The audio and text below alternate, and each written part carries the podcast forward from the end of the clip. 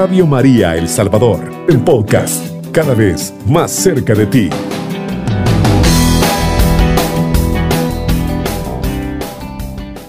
Presentamos la catequesis que el Papa Francisco presentó en la audiencia general en el patio de San Damaso el miércoles 26 de mayo de 2021. Está hablando sobre la oración y en esta ocasión el Papa habló sobre la certeza de ser escuchados. Esas fueron las palabras del Papa. Queridos hermanos y hermanas, buenos días. Hay una contestación radical a la oración que deriva de una observación que todos hacemos. Nosotros rezamos, pedimos, sin embargo, a veces parece que nuestras oraciones no son escuchadas. Lo que hemos pedido para nosotros o para otros no sucede. Nosotros tenemos esta experiencia muchas veces. Si además el motivo por el que hemos rezado era noble, como puede ser la intercesión por la salud de un enfermo, o para que cese una guerra, el incumplimiento nos parece escandaloso. Por ejemplo, por las guerras. Nosotros estamos rezando para que terminen las guerras, estas guerras en tantas partes del mundo. Pensemos en Yemen, pensemos en Siria, países que están en guerra desde hace años, años. Países atormentados por las guerras. Nosotros rezamos y no terminan. Pero ¿cómo puede ser esto? Alguien deja de orar porque piensa que su oración no es escuchada. Catecismo de la Iglesia Católica número 2734. Pero si Dios es Padre, ¿por qué no nos escucha? Él que nos ha asegurado que da cosas buenas a, los hijos que se lo piden. Confrontar Mateo 7:10. ¿Por qué no responde a nuestras peticiones? Todos nosotros tenemos experiencia de esto. Hemos rezado, rezado por la enfermedad de este amigo, de este papá, de esta mamá, y después se han ido. Dios no nos ha escuchado. Es una experiencia de todos nosotros. El catecismo nos ofrece una buena síntesis sobre esta cuestión. Nos advierte del riesgo de no vivir una auténtica experiencia de fe, sino de transformar la relación con Dios en algo mágico. La oración es una varita mágica, es un diálogo con el Señor.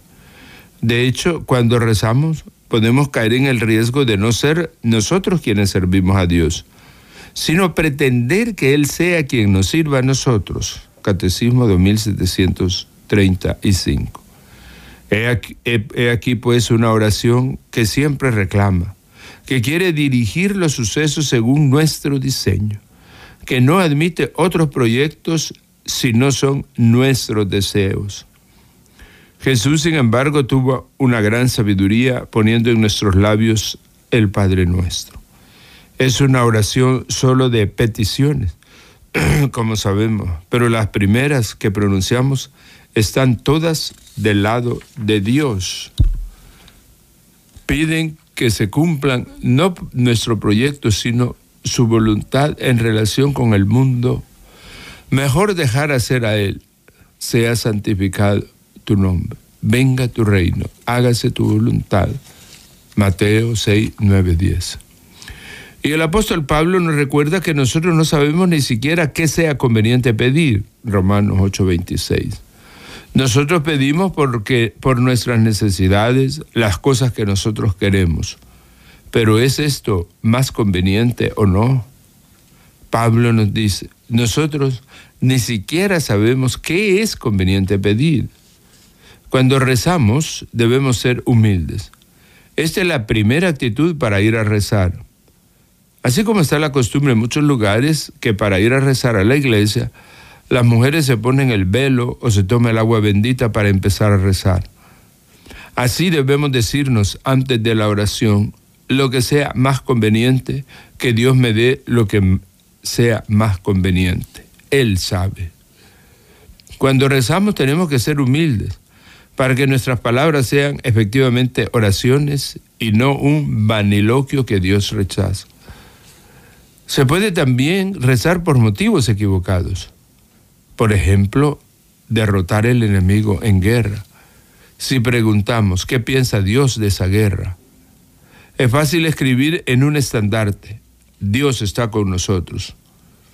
Muchos están ansiosos por asegurar que Dios está con ellos, pero pocos se preocupan por verificar si ellos están efectivamente con Dios. En la oración es Dios quien nos debe convertir, no somos nosotros los que debemos convertir a Dios. Es la humildad. Yo voy a rezar, pero tú, Señor, convierte mi corazón para que pida lo que es conveniente, pida lo que sea mejor para mi salud espiritual. Sin embargo, un escándalo permanece.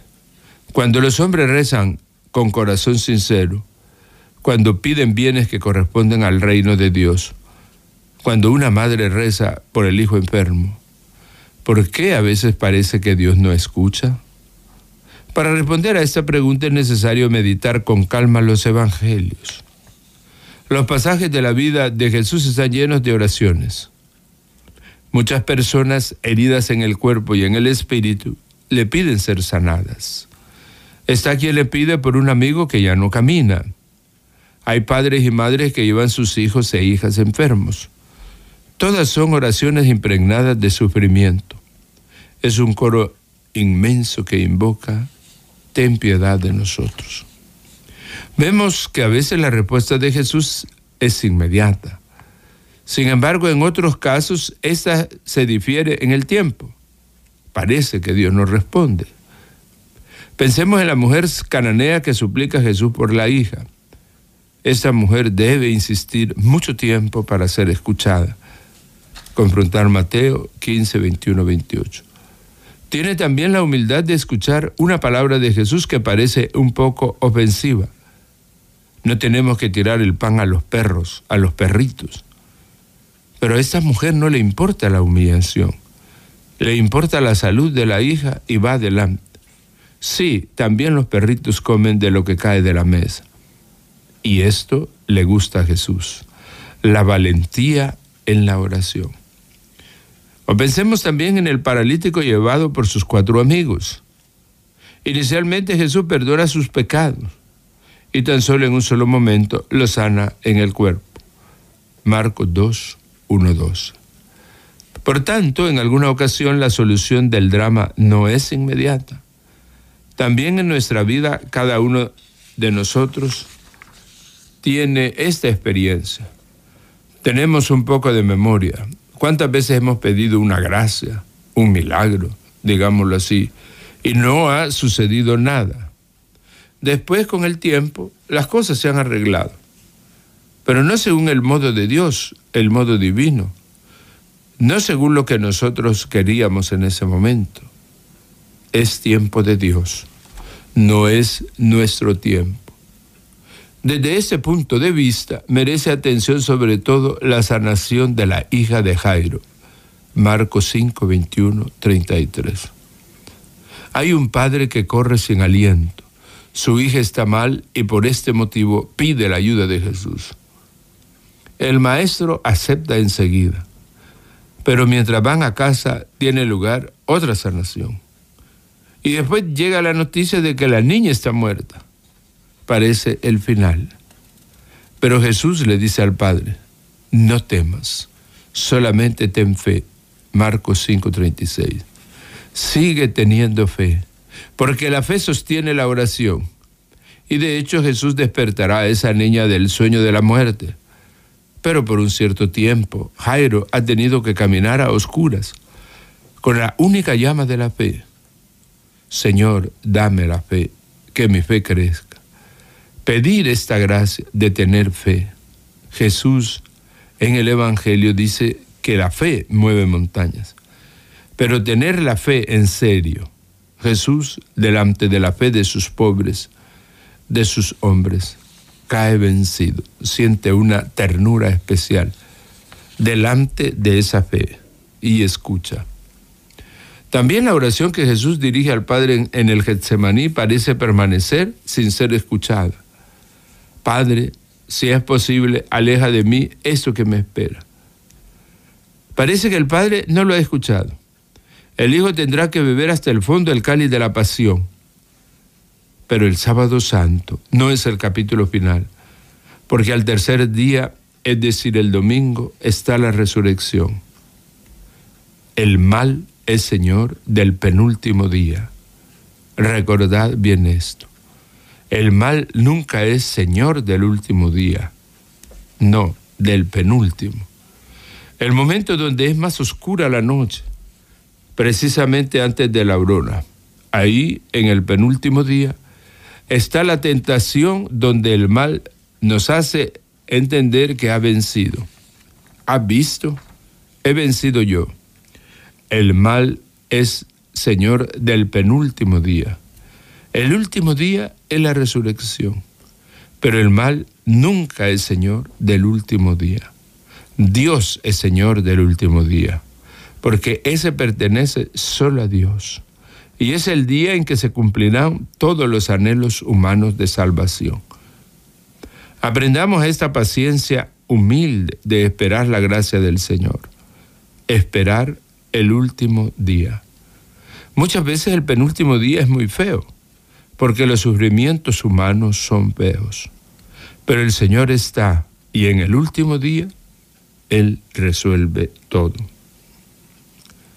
Saludos. Saludo cordialmente a los fieles de lengua española de México, de Perú, de Venezuela, tantos de lengua española. Los animo a dejarse guiar por el espíritu que clama en nuestro interior, Abba, Padre. Pidamos crecer en la fe, la esperanza y la caridad, para en todo y por todo buscar la gloria de Dios y la salvación de los hombres. Que el Señor los bendiga a todos. Muchas gracias. Bien, y con estas palabras de el Santo Padre, Vamos a una primera pausa musical. Está escuchando Radio María El Salvador, una voz cristiana en su hogar.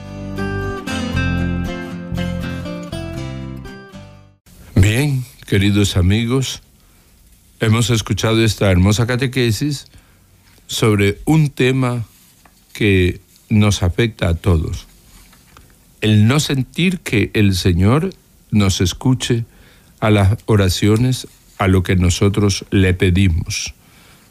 ¿Cuántas veces nosotros hemos rezado con la esperanza de que el Señor nos responda, nos solucione el problema que le presentamos y quisiera que quisiéramos que eso fuera de forma inmediata. Y sin embargo, no pasa nada. Las cosas siguen igual. Entonces, eh, nos preguntamos si realmente vale la pena rezar. Jesús dice, el que pide, recibe, el que llama, se le abre. Y esto eh, pensamos que es lo que sucede con nuestra oración, que el Señor eh, nos va a responder inmediatamente apenas nosotros le llamamos. Luego también hay eh, diversos tipos de oraciones. Por ejemplo, dice el Papa cuántas veces nosotros pedimos cosas muy buenas, la salud de un enfermo, para que cese la guerra, para que haya tranquilidad. Y pues tampoco estas cosas da, da la impresión que el Señor no escucha, que el Señor no atiende. Entonces nosotros, por ejemplo, dicen las guerras, estamos pidiendo tantas guerras que hay en todas partes, eh, sigue propagándose la guerra y sin embargo la guerra no termina. Entonces viene pues esa inquietud, viene esa disposición para con Dios. Dios no nos quiere escuchar, Dios no puede escucharnos. Algunos llegan a pensar hasta que Dios no puede hacer las cosas, ¿verdad? Entonces, eh, es bien importante eh, meditar sobre qué es lo que pasa, por qué Dios pues no nos escucha, ¿verdad? Eh, ¿Por qué no responde a nuestras peticiones? Sobre todo cuando hemos rezado por la salud, el bienestar de tantas personas y de repente pues vemos que esas personas eh, se nos van, mueren. La enfermedad se los llevó. Entonces queda en nosotros, sobre todo frente a la enfermedad y frente a la muerte, quedan tantas cuestiones en nuestro interior. ¿Por qué Dios no me escuchó? ¿Por qué permitió todo esto? ¿Por qué se llevó a tal persona? Y nos inquietamos nosotros eh, pensando pues en, eh, en todas esas cosas que se dan en medio de nosotros. Entonces, el catecismo de la Iglesia Católica viene a darnos una solución primera. Eh, cuando nosotros no vivimos una auténtica fe, entonces podemos hacer de la oración algo mágico. ¿Verdad? Eh, y eso, como vemos, pues hay tantas personas que viven de la magia. Esas personas que ofrecen soluciones para todo. Y mucha gente que ha invocado a Dios y no ha escuchado respuesta, va donde estas personas. Y algunas, de estas, eh, algunas veces estas personas aciertan y entonces la gente comienza a confiar en los magos, en los que le solucionan los problemas. Eh, Dios no es un mago para nosotros. Dios no tiene una solución inmediata. Dios no interviene. ¿verdad? En filosofía eh, sabemos que la intervención de Dios no es directa y precisa. Y esto pues debemos entenderlo. No pensemos pues en esa actitud mágica de Dios, ¿verdad? Sino que la oración es un diálogo con Dios. Nosotros tenemos la experiencia que cuando dialogamos sobre alguna temática o algún aspecto específico, eh, llegar a una verdad, un verdadero entendimiento y una verdadera solución no es fácil, eh. Y hay que ir cediendo, hay que ir eh, concediendo pues algunas cuestiones a la otra persona. Entonces eh, es importante no caer en esta actitud mágica. De lo contrario, como digo, muchas personas van confiando en los brujos, en los magos, en las personas que le van a adivinar las cosas, le van a decir qué es lo que tiene que hacer, sino que nosotros sabemos que eh, no podemos obligar a que Dios acceda a nuestras peticiones. Esa es la actitud mágica, pensar que con mi palabra, con mi petición, con mi ofrenda, yo voy a doblegar la mano de Dios y Dios me tiene que conceder aquello que yo le pido. ¿verdad? Recordamos, eh, eh, a veces ese es el peligro de las novenas. Voy a hacer esta novena y algunos prometen que después de esa novena, pues todo se va a arreglar. Entonces, tenemos que eh, tener mucho, sumo cuidado en saber pues que la oración no es un doblegarle la mano a Dios, no es hacer que Dios cumpla mi voluntad, que el Señor me sirva a mí, sino que siempre nosotros tenemos que servir al Señor, ¿verdad? El Señor no es que va a, a tenerse o va a obtenernos lo que le pedimos, el proyecto que le presentamos, que inmediatamente nos va a responder. No, Dios eh, no, no está para atender a cada uno en su propio proyecto. Sabemos que el proyecto de Dios, lo dice el Papa, está sintetizado aquí en, en, en el Padre Nuestro. El Padre Nuestro es el que nos lleva a sintetizar lo que nosotros debemos pedirle. El Padre Nuestro es un conjunto de peticiones, ¿verdad?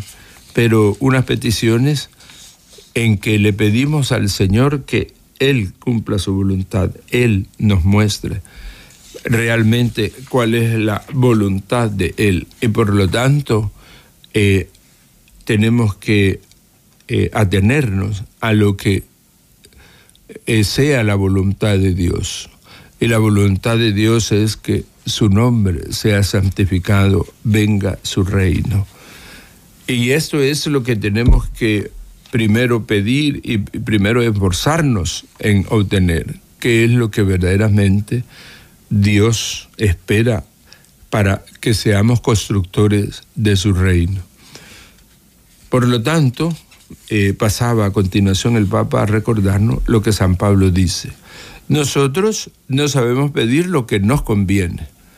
El Padre nuestro está ahí eh, con el gran proyecto de Dios, pero no sabemos expresar, no sabemos pedir lo que sea conveniente, lo que sea adecuado para santificar el nombre del Señor, para que su reino se construya.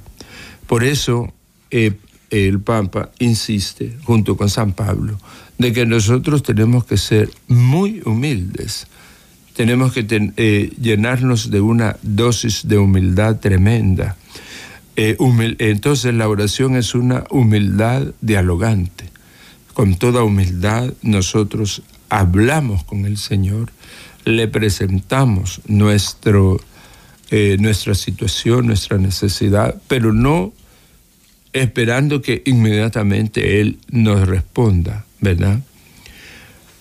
En eh, esta humildad que el Papa pues pone algunos ejemplos aquí de cómo pues eh, las mujeres se tenían que, para ir a rezar con el Señor, se ponían en esa actitud humilde y luego en esa actitud de ese diálogo con Dios. Tenemos que ser humildes para que la efectividad en nuestra oración. Y dice el Papa, no un vaniloquio que Dios rechaza.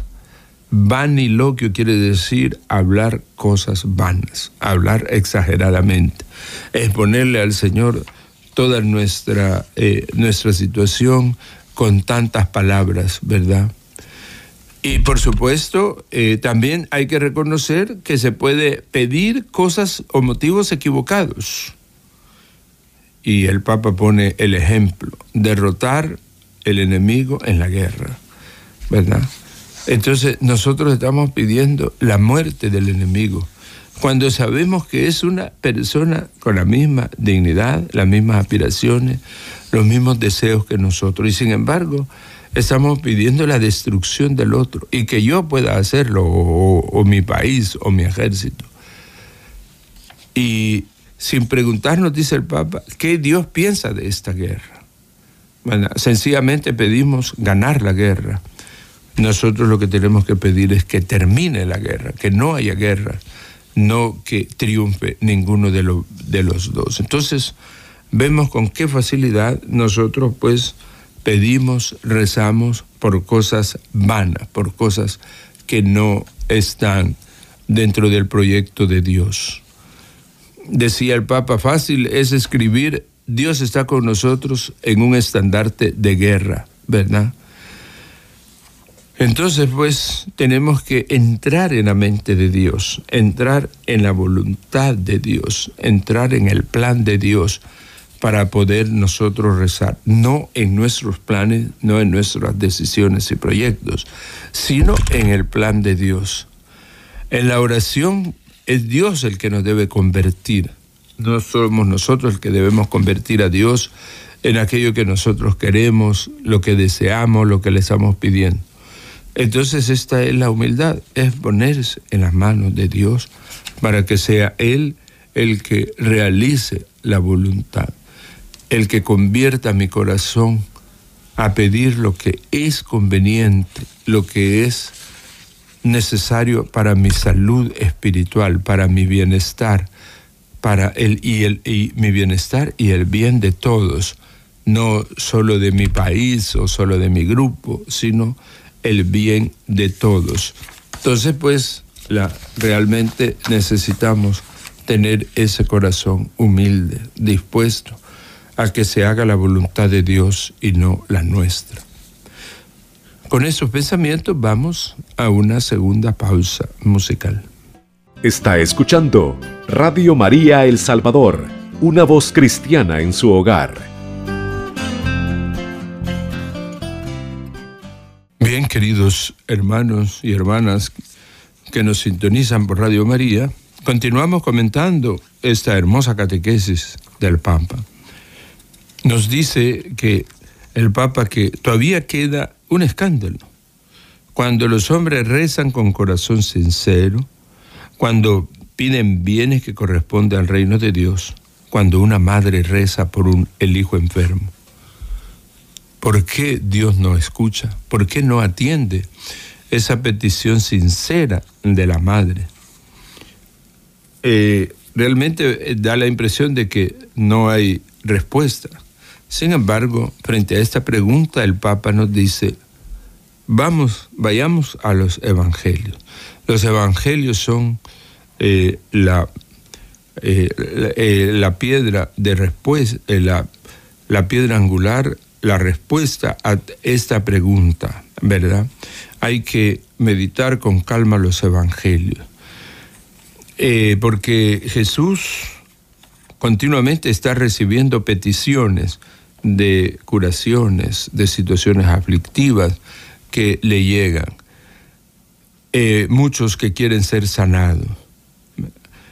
Y generalmente todas estas peticiones están impregnadas de sufrimiento. Entonces eh, el Evangelio es eh, una muestra, un muestrario de esas situaciones aflictivas que el hombre lleva en el corazón y cómo y cómo y de qué manera Jesús le responde, ¿verdad? Y primero piensa en la mujer cananea. Jesús, nos dice el Evangelio, va a, Tiro y Sidón a descansar y se encuentra con una mujer que le llega a pedir por su hija. Eh, en un primer momento Jesús no la escucha, Jesús eh, se hace el desentendido e incluso pues la, le dice unas palabras algo ofensivas, ¿verdad? No tenemos que tirar el pan a los perros. Eh, recordemos que los judíos llamaban a todos los paganos, le llamaban perros, ¿verdad? Una palabra muy ofensiva. Pero eh, la mujer frente a esto no se preocupa, no, no se detiene en esto, no se enoja, no patalea, no responde a Jesús. Al contrario, con toda humildad le dice, sí, también los perritos comen de lo que cae de la mesa. Estas palabras son palabras muy convincentes y realmente transformadoras de lo que Jesús va a comenzar a actuar. Jesús con estas palabras sale de la atención al mundo judío para la atención a todos, a, también a los extranjeros. Entonces esto realmente le agrada a Jesús, esta disposición de esta mujer que con toda humildad le pide que pueda eh, atender. Luego también otro ejemplo del Evangelio es cuando llevan al paralítico los cuatro amigos y lo descuelgan delante de Jesús desde el techo. Van a hacer un hueco en el techo. Parece que las casas de Israel no tenían mucha, eh, mucho problema y lo bajan. Entonces eh, vemos aquí eh, Jesús en un primer momento no cura al paralítico físicamente, sino lo cura de sus pecados. Sus pecados te son perdonados. Eh, por supuesto que esto, como ya sabemos en el Evangelio, provoca, en primer lugar, provoca esa reacción de los fariseos que dicen, ¿cómo puede perdonar pecados? Entonces, da la impresión de que Jesús está probando, en primer lugar, a los fariseos para darles, pues, una lección de que verdaderamente Él ha venido a perdonar nuestros pecados. Y hasta después, posteriormente, eh, Jesús le va a decir, toma tu camilla y anda y camina.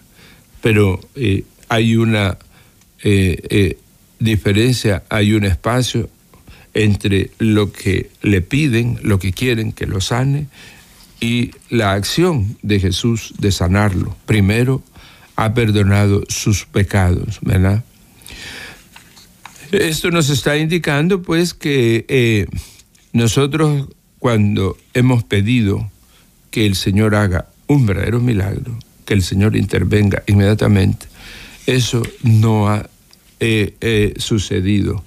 Entonces el Señor está como probándonos para ver cómo es que nosotros vamos a responder, cómo vamos a actuar.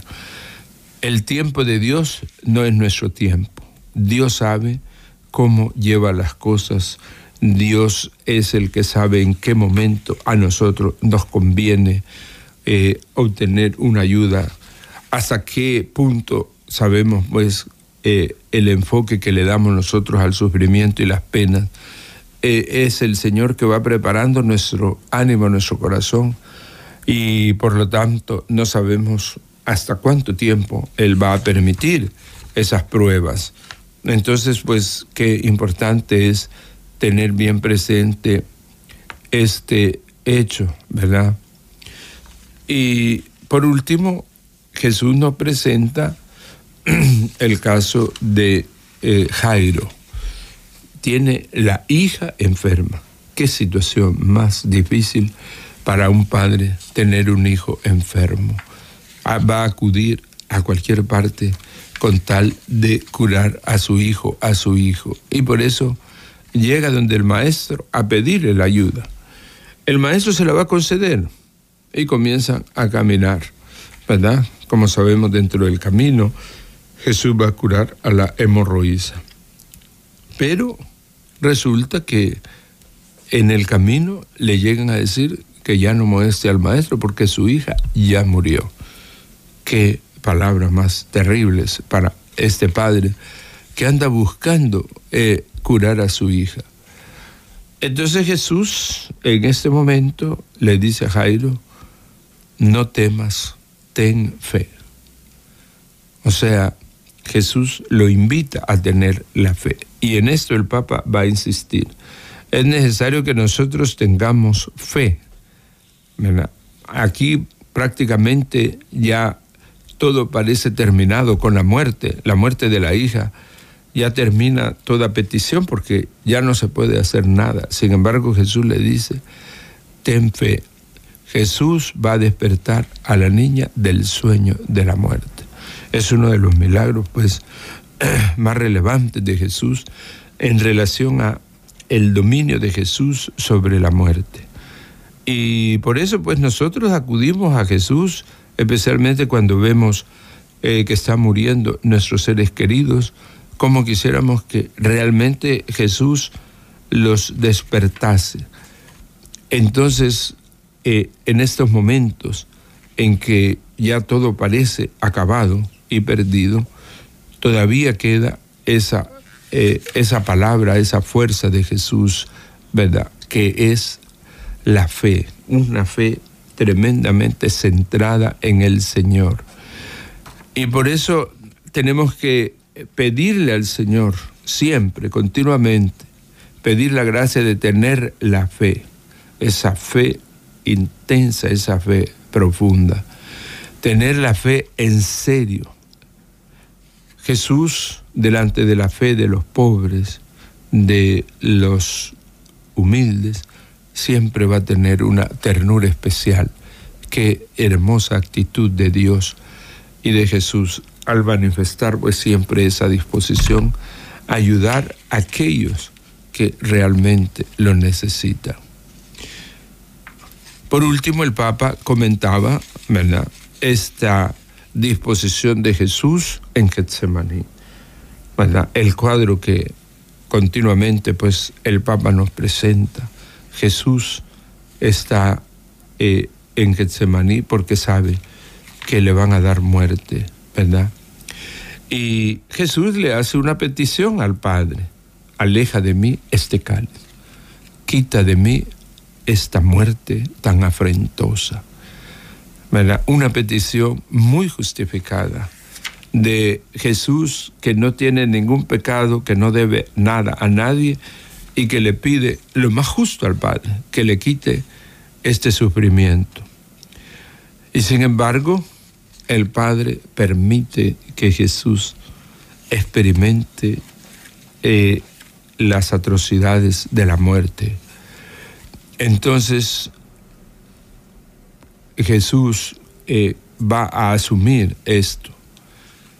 Y viene la muerte y viene la sepultura.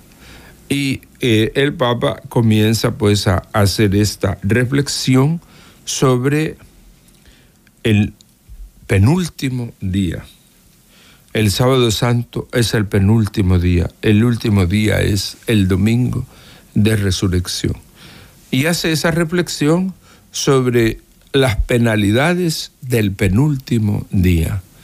O sea, todas las situaciones tan difíciles que nosotros tenemos que afrontar y que a veces pues da la impresión, ¿verdad? Es lo que el Papa quiere hacernos ver, de que el penúltimo día triunfa. Jesús muere, Jesús está derrotado en la cruz. Entonces el mal parece que venciera y que nosotros pues estamos mal. Y sin embargo, todavía está la última palabra, la última palabra que va a ser la resurrección. Dios es el Señor del último día. Sabemos cómo el Evangelio habla del último día, eh, ¿verdad? En donde realmente el Señor triunfará. Y sabemos que Él es el triunfador. Con Él vamos a salir más que victoriosos. Por tanto, ante cualquier situación difícil que pedimos al Señor y que aparentemente Él no lo responde, no responde el Señor, sabemos que al final, en el último día, en el último, eh, la última acción que va a hacer el Señor es rescatarnos y liberarnos. Cubriendo todo El Salvador. Radio María, 107.3 FM.